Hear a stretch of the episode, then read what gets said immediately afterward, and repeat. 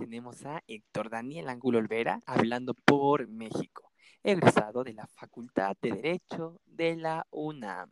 Hola Dani, ¿cómo estás?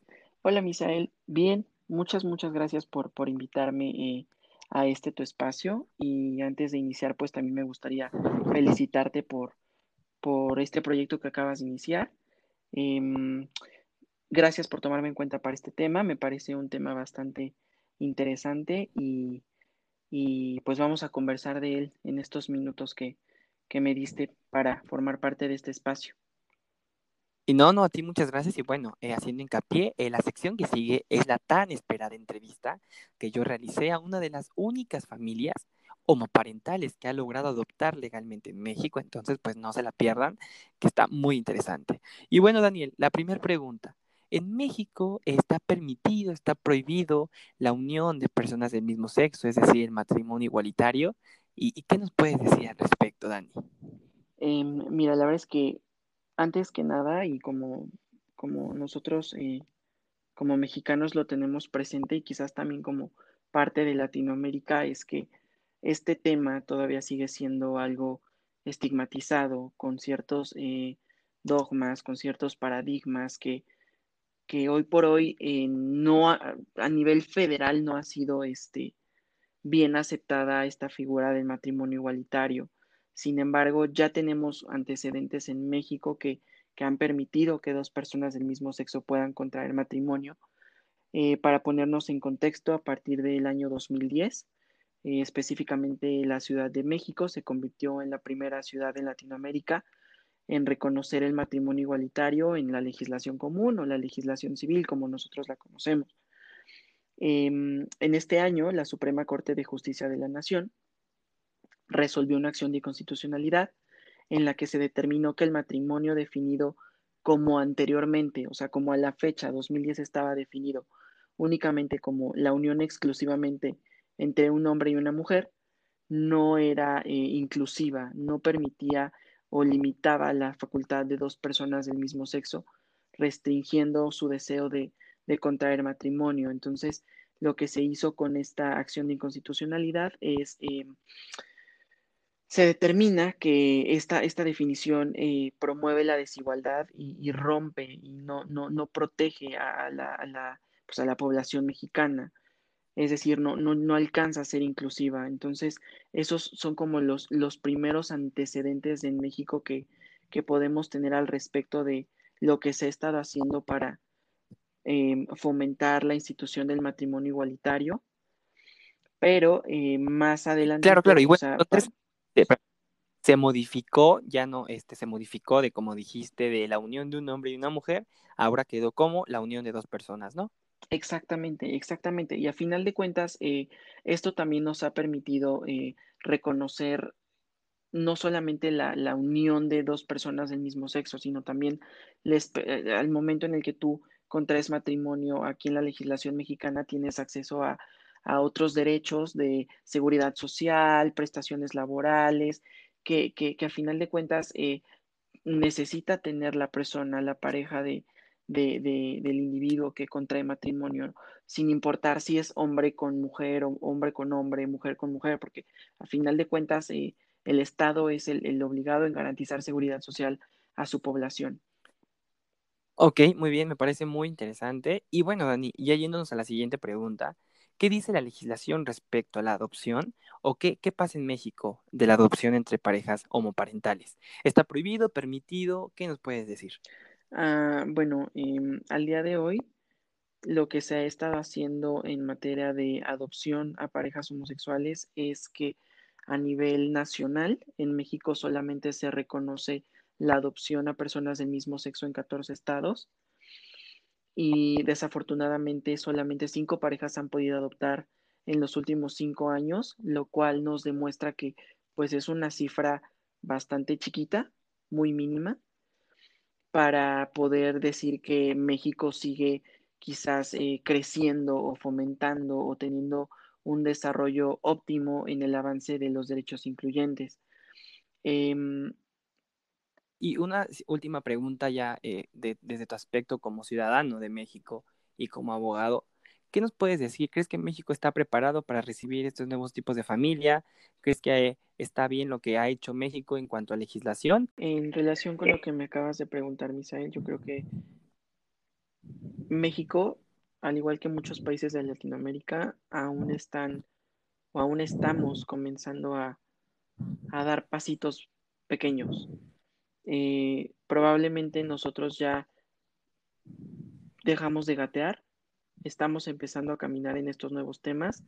Sin embargo, creo que hoy por hoy al 2020 sigue siendo un tema de estigmas, un tema de tabúes, un tema en ciertos estados hasta de discriminación.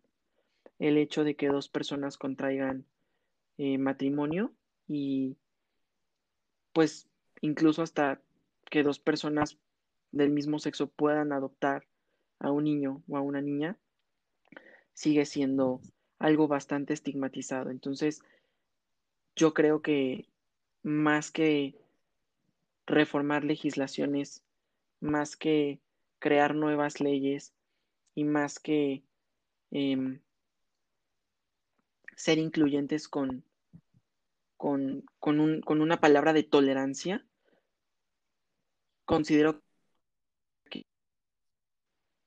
se invierto mucho más en educación para poder ir rompiendo todos estigmas de, discriminación, todos estos malos conceptos que se tienen al respecto y, y, poder seguir adelante con, con este nuevo tema. Listo, Daniel. Me agradó bastante tu participación y muchas gracias. No, muchas gracias a ti, Misael. Gracias por, por invitarme una vez más a, a este espacio y, y pues gracias. Alan Vela y Daniel Alcántar se convirtieron en la primera pareja homoparental en poder adoptar a un pequeño en León, Guanajuato, uno de los estados más conservadores del país, y en donde más resistencias han opuesto la clase política local al avance de una agenda igualitaria, pero hoy ya son padres. Se trata de Emiliano un pequeño que tardó tres de sus cuatro años en poder llegar a los brazos de sus nuevos padres, a causa de un proceso entorpecido por los prejuicios contra la comunidad que prevalecen en la región. Pero su caso es la excepción a la regla. Pese a que en 14 estados existe este derecho, la adopción de parejas homosexuales permanece en letra muerta Solo cinco parejas han podido adoptar en los últimos cinco años, una cifra mínima que muestra la dificultad para el avance de los derechos incluyentes. Quédate y escucha esta maravillosa entrevista a una de las cinco parejas homoparentales que ha logrado adoptar legalmente. A continuación estamos con una familia, una familia muy especial a la que tenía muchas ganas de entrevistar y pues de publicar más sobre, lo, sobre su vida, sobre cómo fue este proceso para lograr adoptar. Y bueno, ¿por qué digo que es una familia especial? Porque es una familia homoparental y tengo en la grabación a Alan y Dani. Hola, ¿cómo están? Hola, ¿qué tal? Bien, bien, bien, gracias. Bien, y bueno, en este momento yo les tengo que agradecer a ustedes por su tiempo y por aceptarme este espacio en, su, en sus vidas. sí, gracias a ti también por el espacio.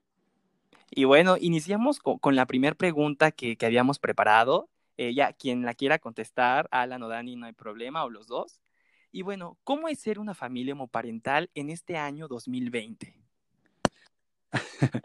Pues fíjate que en realidad en nuestro entorno es todo igual que todas las familias, ¿eh? Este, en el entorno donde nos desenvolvemos, desde que nos casamos, siempre este, nos hemos manejado nosotros con mucho respeto, respeto hacia las demás personas y viceversa, ¿no? Hemos recibido mucho respeto.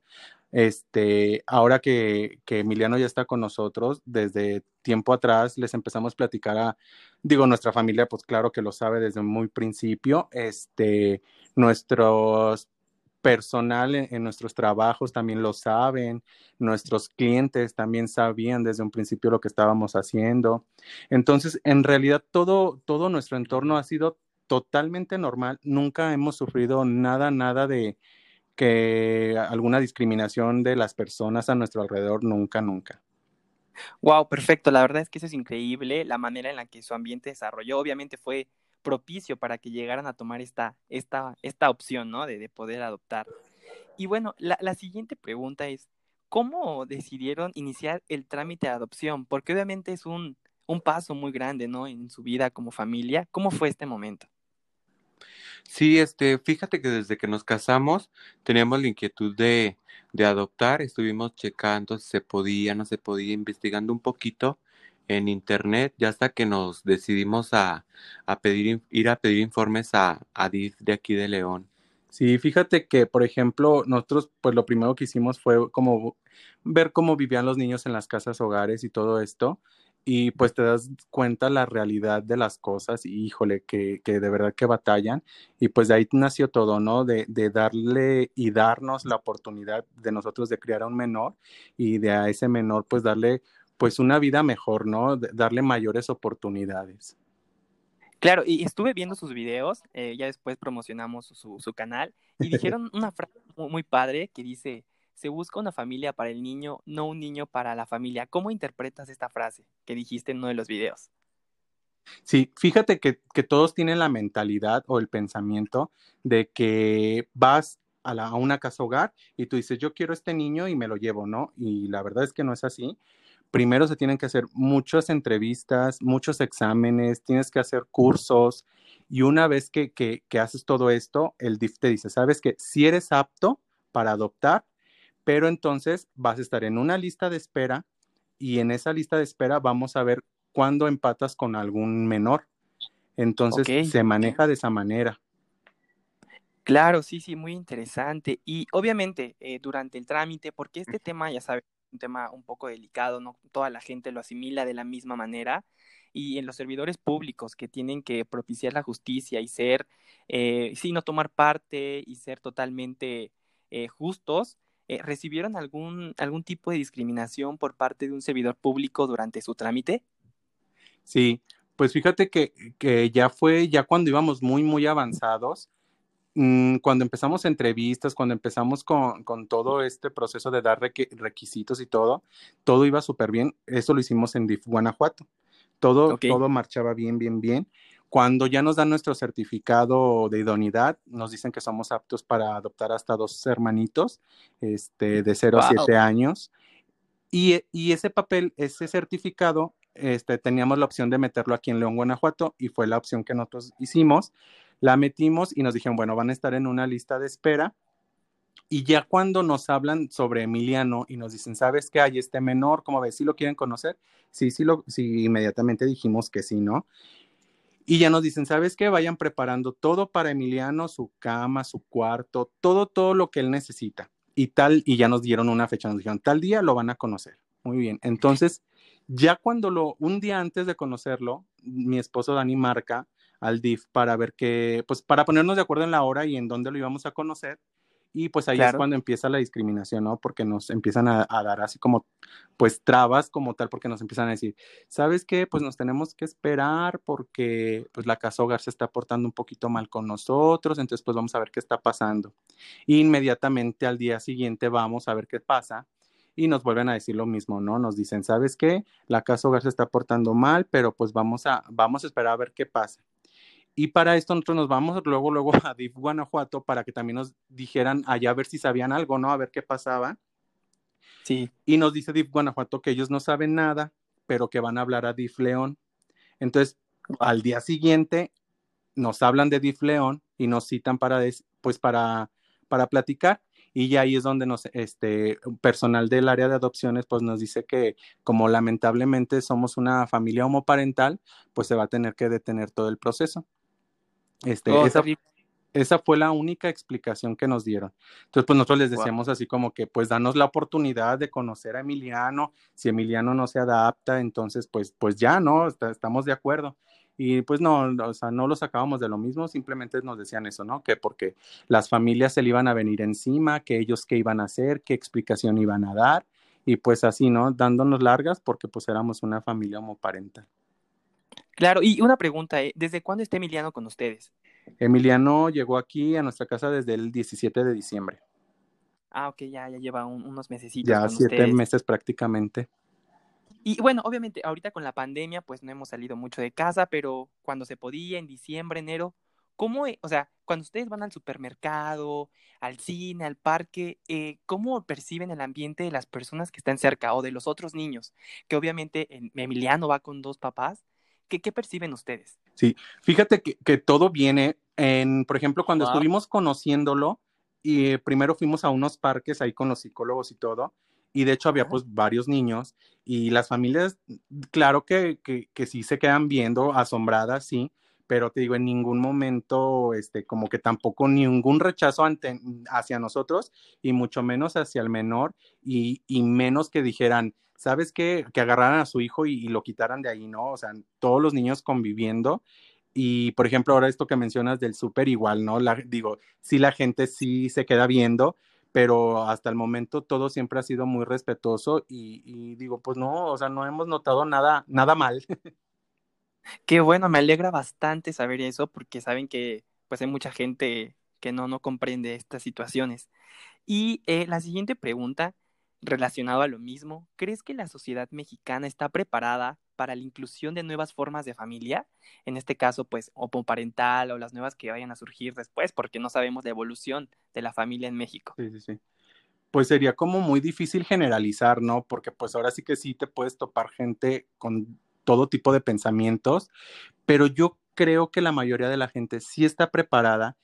Yo creo que lo que hace falta es que conozcan más, que, que, sepan un poquito más del tema, que sepan más cómo es como, cómo funciona el proceso de adopción como tal para, en, en nuestro caso, ¿no? Pero que sepan más de las, de las familias, que hay diversidad de familia, pero yo creo que sí hay mucho avance en eso. Este, es, pues yo creo que es poco la gente que, que puede rechazar. Digo, ante una computadora puedes decir mil cosas, mil mensajes, que a lo mejor claro. sí puedan ser negativos, pero ya físicamente, y, y, más cuando ya te conocen como persona, como familia, cómo eres en realidad, ahí es cuando yo creo que sí cambia el, el pensamiento de las personas, ¿no? Yo creo que tiene que ver mucho en eso, que te conozcan y entonces ya ahí sí ya pueden dar su propio juicio. Claro, sí, sí, te entiendo perfectamente. Obviamente, cuando comparten partes de su vida en esta red de YouTube y suben videos, la verdad, yo veo una familia normal, completa y feliz, sin nada que les falte, la verdad. Eh, les, los felicito mucho porque me encanta, me encanta. Gracias. Gracias. La siguiente pregunta. Eh, para su familia, ¿cuál es la palabra más importante? Pues el respeto. El respeto, eso siempre ha sido como, siempre nos hemos manejado así. Desde que Dani y yo nos conocimos, siempre ha sido respeto, siempre hablarnos con la verdad. Y yo creo que eso es lo que nos ha funcionado, ¿no? Este, y, y, y digo, y se ve, ¿no? Se ve el respeto que nos tienen eh, y el respeto que nosotros damos hacia las personas. Ok, y un poquito para, eh, retomando lo que ustedes publicaron en un video, que Emiliano era un niño muy tímido, ¿verdad? Comentaron en, en el video. Sí. Sí, este. El amor y el cariño y todo, pues ya cambió completamente su personalidad. ¿Nos puedes contar un poquito? Sí, bastante, este, como les decíamos, eh, cuando lo conocimos, hablaba muy poquito, estaba muy chaparrito, no iba al baño uh -huh. solo, todavía usaba pañal, todavía no comía solo. Entonces ha tenido un avance bastante grande, ahorita ya come solo, ya va solo al baño, este, de estatura creció muchísimo. De hecho, cuando llegó con nosotros íbamos al departamento de bebés porque era ropa de 18, 24 meses y ahorita ya usa talla 4, ya, ya de su edad, entonces ha tenido una evolución muy grande y en cuestión de, de, lenguaje también ya habla muchísimo, canta, este, pues ya, ya es muy expresivo, antes era como, como más tímido. Y respecto a eso, los psicólogos y trabajadores sociales que han estado al pendiente de caso, ¿cómo, cómo les explican a ustedes este cambio tan, tan, tan padre, ¿no? De, de Emiliano. Sí, pues fíjate que nos lo comentaban desde un principio, ¿no? Que, que es ese, ese clic o ese sentimiento que, que, que puede sentir hacia nosotros fue desde el primer instante y eso hace que, que se sienta a gusto en, en, aquí con nosotros, seguro. que se sienta seguro, sí, que, que pues ahora sí que todo este avance es porque pues también nosotros le proyectamos esa seguridad y este, pues este amor de cada día, ¿no? Y esta pregunta va para ambos, eh, ya me estoy saliendo del contexto, no, pero creo bien. que es importante. ¿En qué momento les dijo papá uno y papá otro? ¿O cómo se refiere a ustedes? Y si recuerdan la primera vez que Emiliano les dijo papá y cómo fue, ¿qué sintieron en su corazón? Sí, este, Pues más bien la primera vez que nos dijo, pues nos dice papas, pero pues no, no sabíamos a quién. Y este, me dijo a mí, me dijo a mí. Entonces ahorita este, nos llama papá Dani, papá Alan, porque al principio nos decía, oye, oye. Y este, mm, pues nos empezó a decir papás, yo creo ya aquí teniendo como un mes y medio, ya aquí en, en la casa, fue que ya nos empezó así como a decir papás y, y te digo, ahorita ya nos dice papá Dani, papá Alan. ¿Y qué, qué, sentiste cuando te dijo papá por primera vez? Pues muy bonito, te digo que, que nos decíamos, no, es que me dijo a mí, no, que me dijo a mí. Ya estaban peleando. Para sí. bueno, declaramos un empate, fue a los dos. Sí. Y bueno, siguiendo con esto, para, para ustedes, ¿qué significó haber logrado adoptar legalmente? Pues para nosotros como personalmente, pues un logro en nuestra familia, ¿no? Este, claro. Porque fíjate que nunca lo vimos como así de, de, decir que iba a ser tan grande todo esto, que iba a ser uh, expuesto tanto. Este, digo, sí sabíamos que, que éramos la primera pareja que, que, estaba en trámites, pero como que no dimensionamos, ¿no? Entonces, pero sí ha sido bien, bien bonito todo esto porque de verdad que hemos recibido muchísimos mensajes muy buenos y muchos mensajes de, de familias que, que, que, quieren ahora adoptar, que a lo mejor no se atrevían a hacerlo y que con todo esto que ha pasado, este, ya están como más así, ¿no? Más pues entusiasmados. Nos ha tocado también mensajes de que muchas personas de, ¿sabes qué? Salí del closet gracias a ustedes. Entonces, todo esto es bien, bien bonito. Digo, no lo dimensionábamos de esa manera, pero híjole, se siente bien padre saber que, que estás ayudando, a lo mejor no directamente a una persona, pero que sí le estás ayudando a final de cuentas. Claro, y, y bueno, eh, antes de cerrar, eh, ¿qué le podrían decir ustedes dos como, como una familia a, a las demás familias que, que, quieren adoptar, sea cual sea su, su forma de familia? ¿Qué, ¿Qué, qué, les dirías para que se incentivaran más a hacerlo? Porque muchas veces hay miedo, a veces da flojera tanto trámite. ¿Qué les podrían decir? Pues nosotros lo que siempre hemos dicho es que se dejen de prejuicios y más que el prejuicio de uno, el prejuicio de las demás personas, que luego el, qué dirán, el qué van a pensar, el cómo van a actuar. Yo creo que el prejuicio de las demás personas es que es, luego el miedo que te da a hacerlo, ¿no? Pero que de verdad, pues si te nace desde el corazón y este, pues que lo hagas, que busques la manera, que no te quedes con las primeras palabras que te den, porque precisamente te topas de repente con personal que no está haciendo su trabajo, entonces que, que investigues y, y, que sigas adelante, pues ahora sí que hasta que se logren tu sueño. Ah, qué, qué bonitas palabras. Y, y, en general, ahora un mensaje a la sociedad mexicana y, la, de todas las partes donde nos escuchan, eh, sobre, desde su punto de, de, de ser una familia homoparental, homoparental ¿qué le podrían decir a la gente que de repente puede encontrar una familia igual en el súper, en el parque, en la calle? ¿Qué, nos podrían este, este, decir como un mensaje de reflexión, de análisis para la gente? Pues simplemente que, que no juzguemos, ¿no? Que no, no podemos juzgar a una persona sin conocer. A veces tenemos el, eh, un pensamiento erróneo. Entonces simplemente no juzguemos, que, que investiguemos, que leamos para saber más, para entonces así poder tomar partido y poder este, decir, ¿sabes qué? Si eres mala persona o si eres mala familia, pero yo creo que, que, que es eso, ¿no? No, no juzgar. Claro, claro. Y obviamente, eh, ah, eh, retomando un poquito de lo anterior, eh, ¿por qué querían adoptar a dos menores? Me parece que tenían esa opción, ¿verdad? O sea, ¿ustedes querían hacer eso?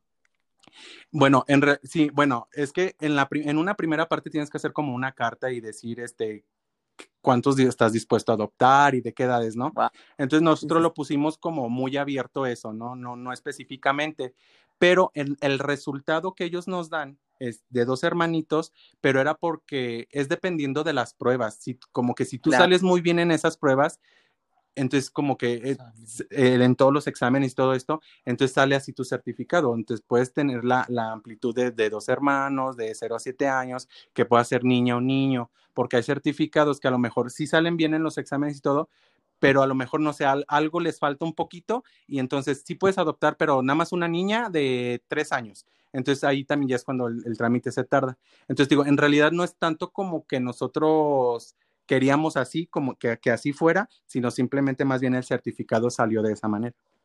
Claro, y creo que cabe recalcar también que, que obviamente a pesar de ser una familia es muy linda como lo son, eh, tuvieron esta como amplitud muy grande para poder adoptar, me parece que de un rango de edad muy amplio, ¿verdad? Sí, fíjate que sí. De hecho, los psicólogos nos dijeron es que salieron muy bien, muy bien en sus exámenes, entonces por eso se, se otorgó. Y también cabe mencionar que no nada más una persona decide ese certificado, son, es un grupo, es un grupo que se llama Grupo Multidisciplinario de Adopciones, donde son como creo que como 10 personas y todas ellos ven el caso, todos ellos checan las entrevistas, todos checan los exámenes y, en, y de ellos sacan todo, todo esto, ¿no? Entonces también eso, ¿no? Que, que, que, que sepan que sí son exámenes muy exhaustivos, que, que sí hay muchas personas que lo checan, que la decisión no nada más es de uno. Claro, y esto pues cabe muy, muy, recalcarlo muchísimo que la amplitud fue sí. muy grande a pesar de todo. Así es. Y ya una de las últimas preguntas que me acaban de surgir ahorita, eh, ¿te acuerdas cómo fue esa llamada que, le, que les hicieron para avisarles que ya estaba el niño candidato para ser adoptado por ustedes?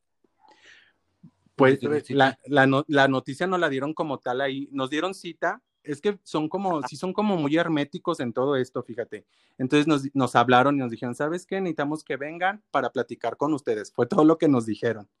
Pero ya, okay. ya estando ahí, este, pues ya que te digan, sabes que hay un menor, este, que, que, que ustedes cumplen todo, con todas sus necesidades al 100%.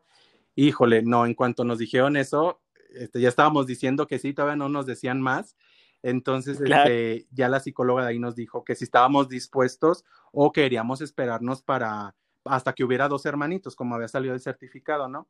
Pero no, en, en, cuanto nos dijeron que, que había una personita, dijimos inmediatamente que sí, este, nos teníamos que esperar un día porque teníamos que firmar una hoja donde estábamos de acuerdo. Claro. Pero ya cuando firmamos esa hoja, entonces ya nos platicaron de Emiliano, un poquito de su vida y, y nos entregaron una foto y no, estábamos llorando. Qué, qué, lindo, qué lindo. Y bueno, obviamente, ¿cómo podemos buscarlos? La gente que esté interesada en encontrarlos en redes sociales, ¿cómo pueden buscarlos? Sí, estamos como Daddy's GTO en Twitter, YouTube y Instagram. Listo, ¿algo más con lo que quieran cerrar o es todo? No, pues nada más agradecerte también a ti y, y, te digo, y simplemente nada más a las personas igual esto que te mencionaba, ¿no? Que no, que no juzguemos antes de conocer. Listo, y pues muchas gracias, eh, papá Alan y papá Dani, por esta bonita entrevista. Sale, muchísimas gracias. gracias a ti por el espacio. En este momento ahora tenemos a Giselle Varela. Ella eh, estudia, estudió la carrera de abogacía en la Universidad Nacional de Cuyo. Ella es de Argentina. Hola Giselle, ¿cómo estás? Hola, hola Misael, muchas gracias por la invitación y bueno, estoy a, a, tu disposición, sí. Perfecto, Giselle, muchas gracias. Y bueno, empezamos con lo primero. ¿Qué dice la legislación argentina sobre la unión entre personas del mismo sexo o matrimonio igualitario? Bien, en nuestro país, a partir del 15 de julio del año 2010, se aprobó una ley justamente sobre matrimonio igualitario, convirtiendo a mi país en el primero de Latinoamérica y el Caribe, porque de América, bueno, primero estuvo Canadá, y el sexto país del mundo en permitir este tipo de uniones, eh, es decir, eh, uniones eh, matrimonial de personas del mismo sexo. Claro, Entonces se aprueba esta ley, sí. Sí, sí, sí, sigue, continúa, continúa. Se aprueba esta ley, sí, incorporándose a lo que, modificándose en realidad los artículos que eran del anterior código. Pero fue importante, ¿por qué? Porque en base a esto, que fue un avance grandísimo, eh, en el año 2015 que se sanciona un nuevo código, ahora se denomina Código Civil y Comercial de la Nación, se incorporan directamente eh, lo establecido no solamente en cuatro matrimonios, sino también en el, en el campo de la adopción respecto wow. de personas del mismo sexo. Claro, claro, y obviamente es la siguiente pregunta, pero me gusta que lo hayas adelantado. Están relacionadísimas, por eso la, la, destaco. Sí, sí, no te preocupes, no, no hay problema. Eh, ahora sí, que, que, vuelve a repetir si gustas, ¿qué dice eh, Argentina sobre la adopción entre personas eh, que un, se unieron en matrimonio, que son del mismo sexo, o matrimonio igualitario? ¿Qué dice? Bien, respecto de la primera, justamente permite y lo equipara ¿sí? a los eh, derechos y obligaciones que tenían las, las, parejas heterosexuales, de manera tal que, por ejemplo, en nuestro código ya no se habla de hombre y de mujer a la hora de referirse al matrimonio, sino se habla de contrayentes. Y eh, respecto de la adopción, justamente eh, la equipara también a la adopción que podían tener parejas, ¿sí? Que estaban unidas por el matrimonio. Es decir, que ahora se permite, por ejemplo, al ser equiparar ese matrimonio heterosexual al homosexual, tienen las mismas posibilidades a la hora de adoptar. Wow, perfecto. Entonces tenemos una Argentina con una visión muy amplia en cuanto a la protección de, este, de esta parte de la población. Y bueno, eh, Giselle, algo con lo que quieras cerrar tu participación, te pregunto respecto a que Argentina obviamente es pionero en, en, este tema. ¿Qué opinión tienes? ¿Crees que están eh, evolucionados en cuanto a la protección de los derechos humanos? ¿Crees que les falta como sociedad? ¿Tú cómo ves Argentina en esos aspectos? Y en esos aspectos sí entiendo que con relación, o sea, el conocimiento que tengo por ahí de otros países de la región, sí estamos bastante avanzados, pero nos falta muchísimo, muchísimo todavía. Siempre, siempre se puede, se puede más y bueno, nosotros estamos en ese camino, ¿no? Me parece que mm, más allá de las cuestiones que, se ven a nivel mundial, nosotros tenemos una historia muy particular, muy rica en ese campo. Entonces, eh, a partir de los errores que se han cometido, eh, se ha podido avanzar y de manera positiva. Listo, Giselle, ¿algo con lo que quieras cerrar o es todo?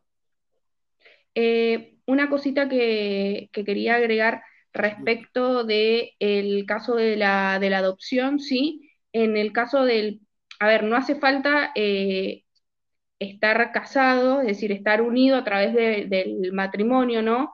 Para tener derecho a adoptar, sino que también pueden llegar a adoptar a aquellas personas que estén unidas a través de una unión civil. Ok. O una persona sola, ¿sí? Ah, perfecto. Entonces, está permitida la adopción de una persona que sea sola o de parejas que estén unidas a través de una unión civil, que es diferente al matrimonio. Claro, claro, sin importar su preferencia sexual, ¿verdad? Claro, pasa que nosotros tenemos el matrimonio por un lado y la unión civil por otro. Ok, ok, ok. Que no conlleva la unión civil, no implica el matrimonio. Ah, claro, claro, me, parece perfecto. Y bueno, eh, sí. Eh, ¿algo más que quieras agregar o es todo? No, no, no, ahí estamos. Solo quería agregar eso. Eh, me agradezco tu participación y tu tiempo y bueno, ya sabes, saludos hasta Argentina. Estamos en Colombia con Laura Sofía, 22 años. Ella estudió jurisprudencia en la Universidad del Rosario, en Bogotá. Hola Lau, ¿cómo estás? Hola Misael, muy bien, gracias. Gracias, gracias a ti por la invitación. Y bueno, parte del proyecto es tuyo porque me contactaste a la mayoría de las personas que, van a participar. Y, y bueno, Laura. Ay, se me cortó. Otra vez. Otra vez. Ah, bueno, bueno, listo, mejor. Te puede repetir, ¿eh? Porque me... Una, dos, tres. Ahora estamos con Laura Sofía, colombiana, 22 años. Ella estudió jurisprudencia en la Universidad del Rosario y vive en Bogotá. Hola Laura, ¿cómo estás? Hola Misael, muchas gracias por la invitación. Muy contenta de participar acá en tu proyecto, representar obviamente a Colombia y bueno, juntar con los otros chicos de... A Colombia. Sí. Listo, Lau. La primera pregunta que, habíamos preparado, ¿qué dice la legislación colombiana respecto del el matrimonio igualitario? Bueno, Misael, mira, mm, debo hacerte primero una, una observación y es que en ambos temas de los que vamos a tratar el día de hoy, eh, el gran protagonista ha sido la Corte Constitucional. Acá en Colombia, desafortunadamente, ha habido un rechazo por parte de las mayorías políticas para hablar respecto a, la reivindicación de los derechos de la comunidad LGTBI. Entonces, pues ha sido el referente de todo lo que hoy vamos a hablar. Eh, ¿Cuál ha sido su, su base? Pues hablar de que una democracia constitucional, la de nosotros, eh, tiene como finalidad la protección de todos los ciudadanos mediante la garantía efectiva de sus derechos, incluso en contra de las mayorías. Y pues esto aplica perfectamente en el tema tanto de matrimonio como de adopción. En el caso concreto de matrimonio, eh, bueno, todo empieza desde el año 2007, desde febrero, en donde la Corte reconoce a las parejas del mismo sexo como uniones maritales de hecho y pues obviamente con sus derechos patrimoniales, algo que hasta entonces no había pasado. Eh, posteriormente vemos cómo eh, en sentencias del, de ese mismo año, desde octubre, empieza a hablar de los derechos de afiliación al sistema de seguridad social, más concretamente al sistema de salud. Entonces vamos a ver una evolución de cómo esas eh, consecuencias, esos efectos jurídicos que trae este tipo de uniones se ven materializadas a través de las sentencias de la Corte. Otro ejemplo de eso es como en el 2008 eh, se reconoce la pensión de sobrevivencia a parejas del mismo sexo, tema que nuevamente se retoma en la, la tutela de 935 del 2014 y ya. Eh, vamos a tener un año importantísimo, que es el año 2011, donde a través de la sentencia C577 eh, hablamos de un término que es polémico y es el término de familia. Aquí, a grandes rasgos, es una sentencia que vuelve a ser retomada posteriormente y la desarrollaré un poco más. Eh, hablamos de que las parejas homosexuales también constituyen familia, un tema que había sido muy, muy, muy controversial hasta entonces, donde se había interpretado que tanto familia como matrimonio eran términos para heterosexuales, o sea, uniones entre hombres y mujeres, pero no, acá la Corte hace un análisis más profundo, como lo explicaré un poquito más adelante. ¿Qué es importante resaltar de esta época? Eh, se exhorta al Congreso de la República para que legisle todo el tema de esas uniones solemnes o formales que pueden llegar a formar las personas del mismo sexo. Y da un plazo hasta el 20 de julio de 2013, plazo que como veremos más adelante, eh, no pasó nada. Posteriormente, bueno, ya en el año 2012, vemos cuando la Corte reconoce el derecho a los compañeros permanentes del mismo sexo a heredar de su pareja cuando ésta fallece, al igual que como lo hacen las parejas heterosexuales. Y damos un salto al año 2016, en donde hay una sentencia en pleno de la Corte, una sentencia de unificación, que es la 214, en donde volvemos a hablar de conceptos que han sido tradicionalmente del derecho civil. Aquí vamos a tocar un tema que es de profundo del matrimonio. ¿no? Hay un artículo que es el 42 de nuestra Constitución, en la cual volvemos una unión entre hombre y mujer. Aquí ya se le da otra interpretación en donde se, comprende pues que hay una libertad de unirse, eh, ya sea a través de un vínculo natural, en concreto una unión marital, o um, un vínculo solemne, jurídico, que es más tendiente a lo que significa el matrimonio civil. Entonces se comprende que hay una evolución del significado tanto social como jurídico de esta palabra de matrimonio. Y se analiza más desde una interpretación sistemática en donde se mira la finalidad, ¿no? Ese proyecto de vida, esa, esos lazos de sentimientos y esa voluntad de cada persona, ¿no? Entonces es ver unos términos, como decía, así como familia, que tradicionalmente han sido agotados por el derecho civil, ahora vienen a tener desde la lupa del derecho constitucional, desde los derechos humanos.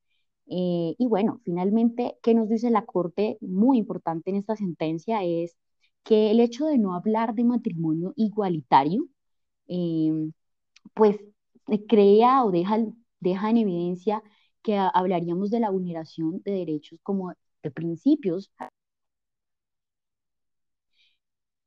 humana, como la libertad individual y como la igualdad, porque las figuras como la unión marital de hecho y más aún la unión solemne eh, no tienen los mismos efectos, no tienen las mismas consecuencias y dejan em, una sensación de que hay un déficit en esa protección constitucional que han buscado por años a través de los jueces la, la, comunidad LGTBI. No, sigue, sigue, sigue, sigue. ¿Sí? No, eh, la, lo último que quería comentar de esa sentencia es que, como lo había dicho anteriormente, en el 2011 la Corte se había fijado un plazo para que se hablara al respecto, se legislara, pero el Congreso nuevamente hace caso omiso, no pasó nada en esos años, entonces prácticamente cinco años, entonces, bueno, ¿qué concluye la Corte? Los matrimonios que desde esa fecha, que es 20 de junio de 2013, eh, que se hayan constituido ante juez o notario, tendrían perfecto, toda la perfecto, bien, bien, bien. La verdad es que me quedó bastante claro. Y bueno, respecto a la siguiente pregunta, ¿qué colombiana en cuanto a la adopción eh, de parejas homoparentales?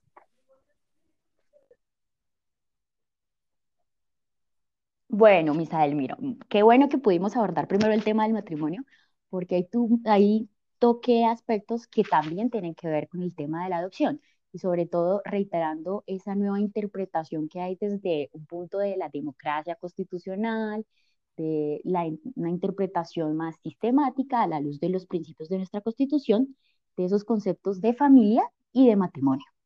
Entonces, ¿cómo eso ha impactado acá en la cuestión de la adopción? Aquí en Colombia debo decir que se habla en el Código de Infancia y Adolescencia de tres tipos de adopción. La primera, que es la adopción individual, la segunda, que es la adopción consentida, y la tercera, que es la adopción conjunta. Respecto a el tema en general de adopción, pues ya se ha dicho por parte nuevamente de la Corte Constitucional que debe haber una igualdad en cuestiones de para parejas homosexuales para que puedan acceder a todos estos procesos de adopción, al igual que como lo hace una persona tanto soltera como una pareja heterosexual. ¿sí? Entonces todos tienen el derecho a aplicar a un proceso de adopción eh, sin discriminación alguna, en especial en este caso por una orientación sexual. Sí, sí, muy importante, obviamente. Entonces, bueno, pues Colombia igual va, va como que va muy, muy, muy a la protección de los derechos de, de la comunidad, ¿no te parece?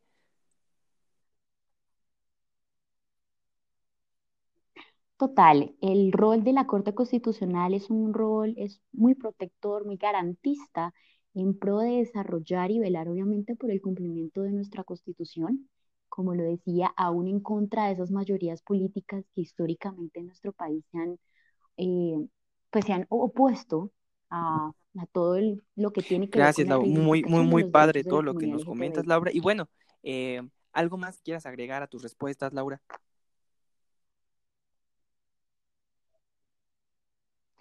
Sí, bueno, quería darte como un, un pequeño recorrido en qué estamos hoy en adopción entonces, frente a adopción, por ejemplo, individual, que es cuando una, una persona soltera quiere acceder a este proceso, eh, venimos hablando y se abrió la puerta desde la sentencia de tutela 276 del 2012. En cuanto a la adopción consentida, que es cuando el padre biológico de un menor quiere que su compañero permanente pueda adoptar a su hijo, eh, tenemos la sentencia SU 617 del 2014. Este es un caso que ha sido tremendamente controversial, que viene más o menos desde el 2009 en Medellín. Em, y ya a lo último, lo último que tenemos en esta materia, pues viene a ser en el 2015, que es cuando finalmente se aprueba para que las personas, las parejas del mismo sexo puedan eh, adoptar con, la adopción consentida para cuando se trata de un hijo biológico de su pareja. Y pues bueno, que aquí Creo que lo más importante del 2015 es que la Corte ha dicho que el no hablar de adopción en parejas homosexuales, eh, homoparentales, eh, vulneraría el derecho de tener una familia también para los menores, no solamente de, los individuos adoptantes. Eh, también se desmiente mucho un argumento que uno escucha de que afecta, que realmente no afecta al interés superior del menor si se compromete ni se compromete tampoco su salud física o mental o el desarrollo armónico integral del mismo. Lo que te digo, hay que analizar más es la finalidad que tiene el proceso de adopción, más allá de una discriminación. Se debe buscar es brindarle una estabilidad socioeconómica, un ambiente de respeto, de amor, de bienestar eh, para el niño. Y pues ahí sí diría en que estamos en Colombia, todavía tenemos pendiente hablar del tema de adopción conjunta. Hemos dado algunos pasos, pero es algo que todavía está. Pues sí, hay que estar al pendiente, hay que estar investigando. Y bueno, Laura, me encantó tu participación y muchas gracias por tu tiempo y hasta Bogotá. Y ahora tenemos a Alan Cardoso, 27 años, él vive en Brasil, estudió en la Universidad Federal Fluminense y estudió historia. Hola Alan, ¿cómo estás? Hola, bien. Bien, listo, Alan. Empezamos con la primera pregunta. ¿Qué dice la legislación brasileña sobre la sobre, perdón, sobre la unión en matrimonio de personas del mismo sexo o matrimonio igualitario? Bueno, eh, eh, de verdad hay que aclarar que en Brasil no hay una legislación específica eh, de combate a la homofobia o cualquier otro proyecto que sea que fuera aprobado en el Congreso Nacional del país acerca de la unión civil o, de la, o del matrimonio entre personas del mismo sexo. Eh, pero eso no significa que en Brasil no haya legislación, mejor diciendo que no haya decisiones eh, acerca del tema. Entonces hay que aclarar a la gente que nos está escuchando que nuestro Congreso, nuestros legisladores, eh, nunca se pusieron de manera efectiva a tratar el tema y por eso no hay ley. Entonces, ¿qué hay? Son interpretaciones o intervenciones del Supremo Tribunal Federal que extenderam ou que declararam é, que esses grupos minoritários têm direitos é, a contrair matrimônio ou a que tenha uma situação civil de união é, matrimonial, assim como há com pessoas é, de sexos distintos. E isso indo é, em la década de 2010 siempre al comienzo de 2010, cuando hubo unas eh, manifestaciones o discusiones en otras partes de la sociedad para presionar el Supremo Tribunal a, a discutir el tema y aprobar eh, el casamiento o la unión estable eh, entre personas del mismo sexo. Entonces, eso fue eh, declarado el 5 de mayo de 2011 por el Supremo Tribunal de Brasil. Ok, este, muy, muy, muy buena este, respuesta, eh, Alan. Ahora el siguiente, respecto a la adopción entre personas del mismo sexo, ¿qué dice la legislación brasileña? Eh, así como el tema, también no he encontrado y tampoco he eh, visto una discusión sobre el tema dentro de nuestro Congreso Nacional. Así que también hubo manifestaciones que siempre empiezan en los en los juzgados de los estados, hay que aclarar a la gente que nos escucha que Brasil es una república federativa y cada unidad de la federación hay una, como si fuera una Suprema Corte del Estado, que sería nuestra segunda instancia. Entonces las discusiones empiezan por ahí.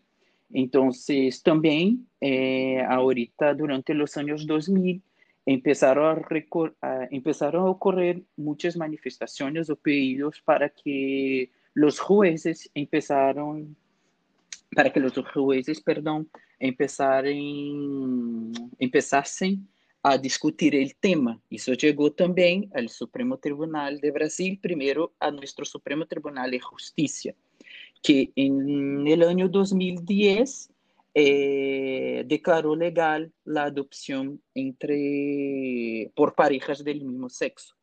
Y cinco años más tarde, en 2015, el Supremo Tribunal Federal también encaminó para, para la misma materia. O sea, eh, también dentro de este contexto eh, de un país donde los movimientos LGBT eh, estaban mucho más presentes o mucho más fuertes en la sociedad brasileña, hubo la posibilidad de hacer con que los eh, miembros de las Supremas Cortes eh, decidiesen a favor de estos grupos eh, ditos minoritarios, ¿no? ya que, como muchos dicen, hay como encontrar a la gente que quiere escuchar después o leer sobre eso, eh, hay, muchos, hay muchas noticias en Internet donde se puede escuchar mucha gente diciendo que eso nada más es do que una competencia de un, de un poder del Estado que es, como puede ser, mucho más aclarado, mucho más propenso a aceptar las diferencias que un Congreso Nacional que ya como dos legislaturas viene cambiándose cada vez más conservadora como la gente puede acompañar ahorita en Brasil, que las cosas no están fáciles. Listo, Alan. Eh, me parece muy, muy buenas tus respuestas, Alan. ¿Y algún comentario con el que quieras cerrar tu participación? Ah, bueno, eh, de verdad hay que solamente entender que todos esos movimientos eh, dicen mucho sobre la sociedad brasileña, porque como la gente sabe, las leyes son expresiones, ¿no? de acuerdos o o mismo de ideas o proyectos de determinados grupos eh, y hay mucha gente que discute eso y Brasil no sería distinto, ¿no? Entonces hay que primero pensar esos movimientos como una victoria del movimiento LGBT porque reconocen derechos y hay muchísimos derechos. eh, que fueron decididos en las instancias judiciales, pero hay que tener en cuenta que eh, la ausencia de una discusión en el Congreso Nacional, donde se cree que es la casa del pueblo y donde se, es el espacio ¿no? Eh, de decisión, de discusión para proposiciones de, de lo que va a ser los acuerdos entre las partes de una sociedad, que es la ley, eh, no acontezca y, bueno, no tenga acontecido ahí la discusión propiamente dita para, para las cuestiones de los derechos de, este, de estos grupos sociales.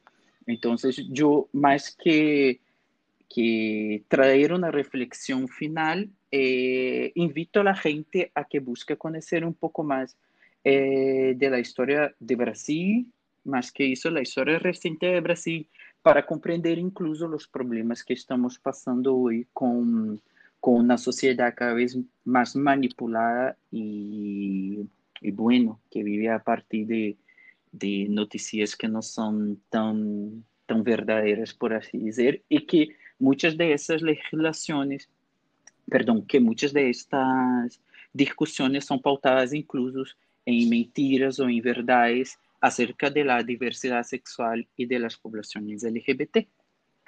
Muy bien, Alan, mm, me parece este, muy importante tu aporte y bueno, Alan, me dio mucho gusto saludarte y te mando saludos hasta Brasil. Ah, muchas gracias, saludos a todos y gracias por la invitación. Ahora tenemos a Catalina Guerra, mm. ella es de Chile, es socióloga, estudió en la Universidad de Chile. Hola Cata, ¿cómo estás? Hola, Misael, bien, por preguntarte y bueno, iniciamos con la primera pregunta. Catalina, ¿qué dice la legislación chilena sobre el matrimonio entre personas del mismo sexo o matrimonio igualitario? Mira, bueno, en Chile no existe el matrimonio igualitario como tal, este solo se permite a parejas heterosexuales, pero existe un mecanismo civil para unir a parejas, eh, tanto heterosexuales como del mismo sexo, llamado Acuerdo de Unión Civil, que no tiene el mismo reconocimiento social ni derechos civiles que el matrimonio. Eh, me gustaría apuntar, eh, para dar un poco más de contexto, que uno de los legados más fuertes de la dictadura chilena, que terminó hace 30 años eh, y que, como sabrán, fue una de las más violentas y represivas de ese ciclo de dictaduras latinoamericanas, donde también se persiguió y exterminó a la población LGBT, es un conservadurismo católico a nivel político y social muy arraigado que ha retrasado mucho la incorporación de los derechos a los que se asocia cierto carácter valórico como los derechos sexuales y reproductivos de las mujeres, como el aborto, por ejemplo, o el reconocimiento para la población LGBT. Eh, es tanto así que recién en el año 2008, hace menos de 15 años, se ingresa la primera ley de matrimonio igualitario, pero no contó con respaldo para aprobarse. Eh, recién el año 2015 en Chile se hizo efectiva esta ley que les menciono, eh, que protege de forma legal a las parejas del mismo sexo mediante el acuerdo de unión civil pero no en igualdad de condiciones en comparación a parejas heterosexuales. Y aún así, pese a lo moderado que es este proyecto, no solo sectores conservadores y de derecha estuvieron en contra de que se legislara, sino incluso a aquellos identificados como progresistas, como el Partido Socialista Chileno, que afirmaba que Chile no estaba preparado para el matrimonio homosexual. Y claro que aquí también cabe más preguntarse si realmente es Chile o son ellos los que no estaban preparados. Em, y a pesar de que este acuerdo intenta ser una institución similar al matrimonio y otorga garantías económicas como derechos de herencia, por ejemplo, sigue siendo discriminatoria porque mantiene diferencias según la orientación sexual de las personas contrayentes, porque por un lado hay una institución que es solo para personas heterosexuales y otras para personas del mismo sexo. Em, además, este acuerdo no regula la afiliación o la adopción, digamos, entonces en caso de inhabilidad o de fallecimiento del padre o la madre biológica, eh, no se establece como obligatorio para el juez, por ejemplo, priorizar el entregar el cuidado personal del menor al conviviente civil del padre o madre, con quien básicamente se crió el menor. Entonces, eh, pasando esta atribución muchas veces algún pariente consanguíneo más próximo del padre o madre biológica, y esto es una falta claramente como el reconocimiento de estas familias que de facto se forman entre parejas del mismo sexo, que tienen hijos, y otorga además una priorización a familiares consanguíneos que puede ser muy injusta, porque sabemos que los vínculos consanguíneos no siempre son vínculos de afecto y, dejando además totalmente afuera a las parejas convivientes que han participado de la crianza de los menores. Em, ya quizás para cerrar la respuesta, eh, si bien nosotras como feministas y como personas disidentes sexuales siempre hemos buscado plantear la reflexión en torno a las familias y, y, al matrimonio como instituciones que han sido patriarcales o que basadas en la propiedad y que puedan albergar múltiples violencias en su interior, tampoco podemos oponernos a que se legisle y exista por la total desprotección en que el Estado deja a las personas LGBT más, como los ejemplos que te acaba de mencionar, y, y también las consecuencias que acarrean eh, las complicaciones que puedan tener sus familias. Claro, claro, verdad, tu respuesta fue increíble, fue bastante, bastante completa, me encantó. Y bueno, Catalina, la siguiente pregunta, partiendo obviamente de la primera, Em, ¿Qué dice la legislación chilena sobre la adopción de estas personas que contraen matrimonio? Bueno, en tu país, pues en este caso dices que está, está prohibido, ¿no? No está permitido. Pero ¿qué pasa con la adopción? ¿Qué, qué, qué, qué nos puedes comentar de eso?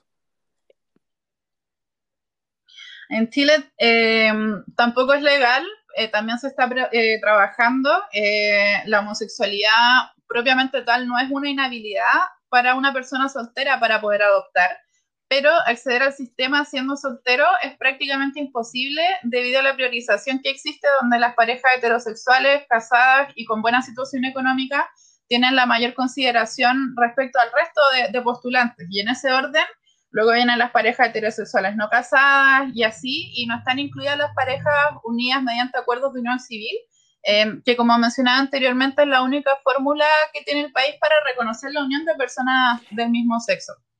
Em, no, no, ¿Me vas a decir algo? Eh, bueno, igual ya partimos de que, del hecho de que también no, no está permitido. Y, y bueno, ¿algo más que quieras agregar, Catalina? Sí, eh, o sea, comentar, eh, hay proyectos de ley y en Chile también se caracteriza porque el mundo de la diversidad sexual y en general como la sociedad civil ha estado bastante organizada en los últimos años y tratando de empujar para, para lograr proyectos de ley. Eh, históricamente, por ejemplo, en nuestro país la adopción eh, homoparental se ha abordado desde la perspectiva y el trabajo de organizaciones más tradicionales de la diversidad sexual, como el Movimiento de Integración y Liberación Homosexual, el MÓVIL se llama, y la Fundación Iguales, que si bien son organizaciones pioneras en el país, que surgen en la década de los 90, y, también reconocidas por su trabajo en múltiples áreas, desde la investigación, el activismo, el apoyo legal, el aporte en elaboración de las políticas públicas. Eh, también se les critica por una visión un poco basada como desde la perspectiva masculina de los hombres gays, digamos, eh, con que abordan distintos temas referentes a toda la comunidad LGBT.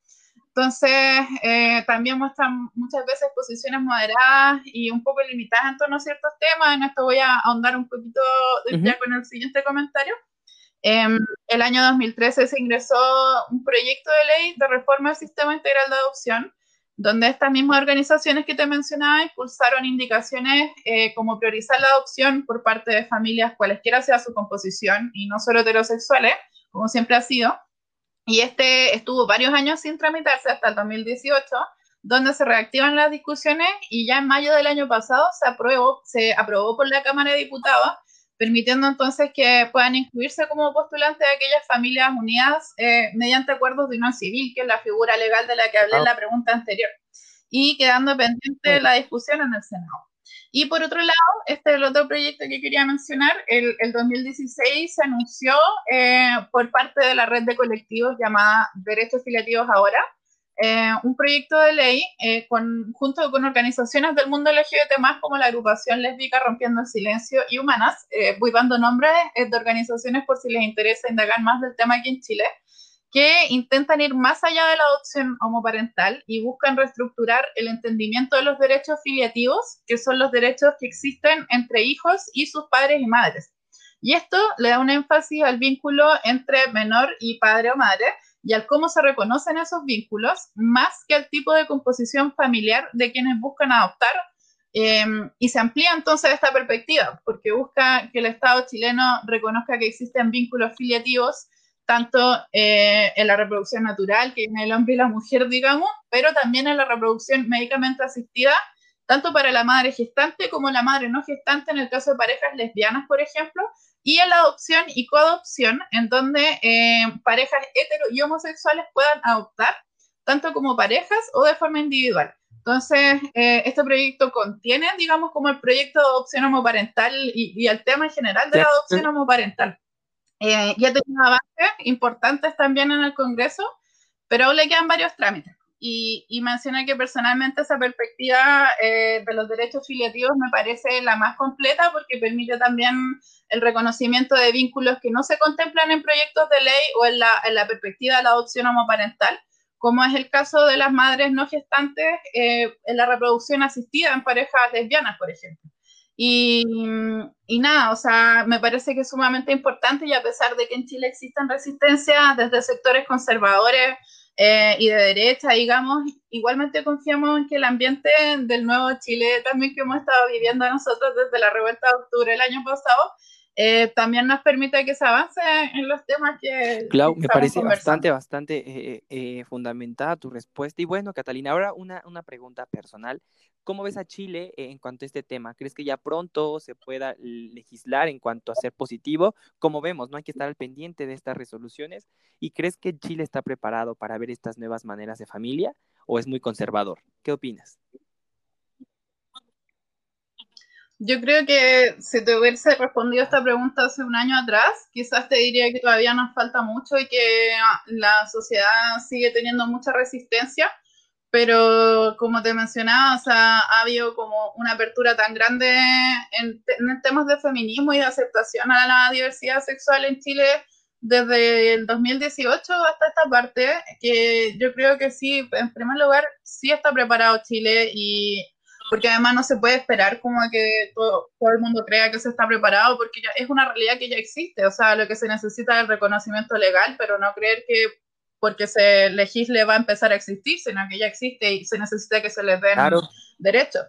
Y en, torno al tema de, de, cuánto le faltará o cómo irá el trámite legislativo, yo ahí lo veo como con un poquito más de desesperanza porque en Chile la tramitación de leyes del Congreso es súper lenta es muy burocrática. Entonces, mm, lo que más importa en el fondo, y eso es algo como que ha estado muy patente en Chile, que empezó, se ha vuelto muy revoltoso como desde octubre del año pasado hasta ahora, eh, lo que más importa es la presión de la gente, que la gente esté organizada, que existan colectivos, que existan protestas, que exista visibilización también de la falta de derechos que tienen las personas, para así poder ir avanzando, porque en la medida en que la sociedad presiona, es que finalmente se pueden llevar a cabo los cambios institucionales al menos en el país. Así es como se da. Muy bien, Catalina. Eh, me parece bastante, bastante buena tu respuesta. Y bueno, Catalina, me dio muchas gracias hablar contigo y saludos hasta Chile.